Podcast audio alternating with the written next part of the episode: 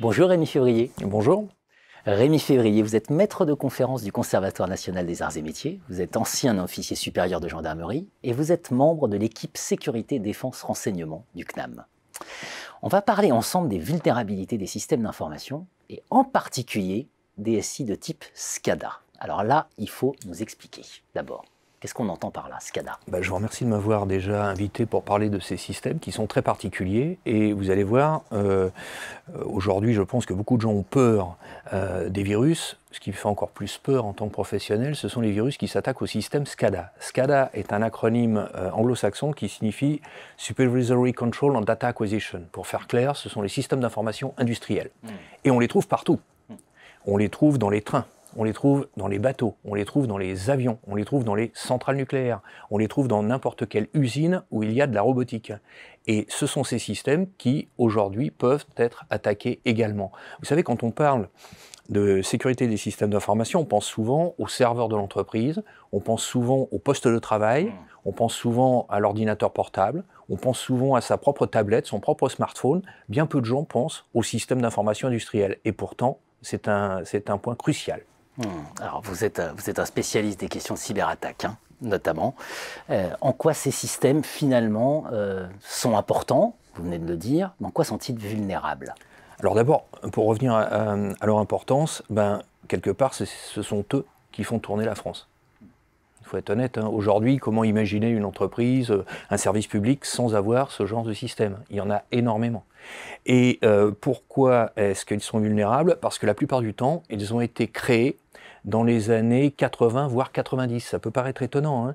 mais vous savez, il y a eu une évolution des langages informatiques, hein, qu'on a appelé des langages qui sont allés vers le plus haut niveau, c'est-à-dire euh, un niveau qui est le plus proche du langage humain.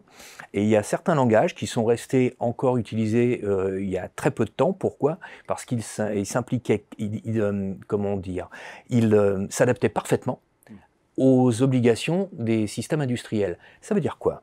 Ça veut dire que vous avez des systèmes qui aujourd'hui fonctionnent sur des logiciels qui ont été créés dans les années 80-90. Or, je vous rappelle que les balbutiements d'Internet en France, c'est 1993.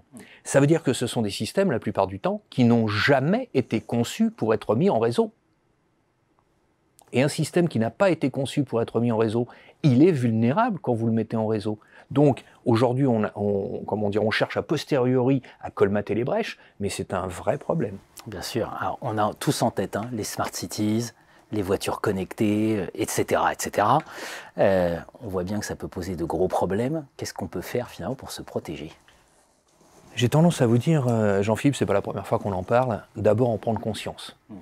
Ensuite, il y a quelque chose qui est lancé et souvent, euh, euh, j'ai tendance à dire comme d'habitude en tant qu'ancien militaire euh, d'active, sur l'impulsion de l'armée, c'est ce qu'on appelle le security by design. Aujourd'hui, quand on crée un système d'armes, eh bien, on fait en sorte qu'il soit le moins vulnérable possible. Ça veut dire quoi? Ça veut dire que dès qu'on commence à créer le logiciel, à créer l'algorithme, on, on inclut directement la logique de sécurité. Et aujourd'hui, ça commence à se diffuser dans le monde euh, privé, et notamment, euh, vous l'avez dit, dans ce qui est smart cities et ce qui est véhicules connectés.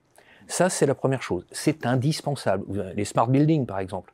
On peut faire beaucoup de choses s'il y a des failles dans le système d'information d'un immeuble. Et en parallèle de ça, il faut toujours former les gens.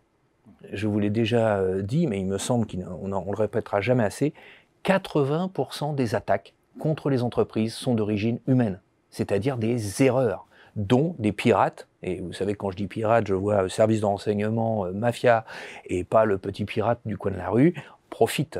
Donc si on arrivait à sensibiliser l'ensemble des managers, et pas seulement des managers, l'ensemble des salariés des entreprises, on ferait un grand pas. Vous savez, il y a quelque chose qui m'étonne toujours, et j'en appelle à mes collègues euh, des sciences de gestion, je ne comprends toujours pas pourquoi aujourd'hui en France un élève qui sort du supérieur, que ce soit à l'université, que ce soit en grande école, que ce soit donc d'ingénieur en grande école de commerce, en, euh, même en formation courte, n'est pas à minima une sensibilisation à la sécurité des systèmes d'information. Et donc dans le cas qui nous occupe, c'est-à-dire les systèmes SCADA, ce serait fondamental pour les écoles d'ingénieurs, vous l'imaginez. Vulnérabilité des systèmes de type SCADA, la prochaine menace majeure. Merci Rémi Février. Merci à vous. Thank you.